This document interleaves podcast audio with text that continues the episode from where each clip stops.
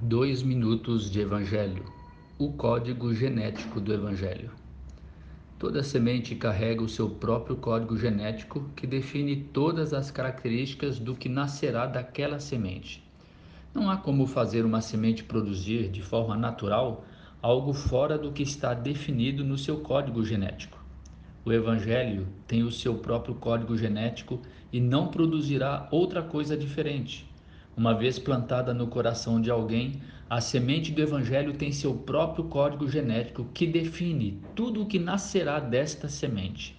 Evangelho só produz Evangelho, com o milagre da graça de Deus crescendo na vida da pessoa. Graça sobre graça, como disse o apóstolo João. Simplesmente, o código genético do Evangelho dará conta por si mesmo de fazer acontecer o que está definido nele. Bom, mas códigos genéticos podem ser manipulados e os efeitos podem ser devastadores, desde o uso criminoso para a limpeza étnica até mutações inesperadas gravíssimas e desequilíbrio ecológico. O evangelho também tem sido manipulado pela religião cristã. Os efeitos são sempre danosos, pois apresenta-se um falso evangelho, como se fosse o evangelho. Mas esta manipulação não muda o código genético do verdadeiro evangelho.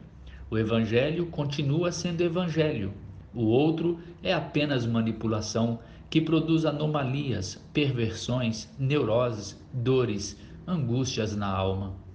Uma vez plantado no coração, o Evangelho brotará vida, não importa o que as pessoas façam contra ele ou o quanto tentem alterá-lo.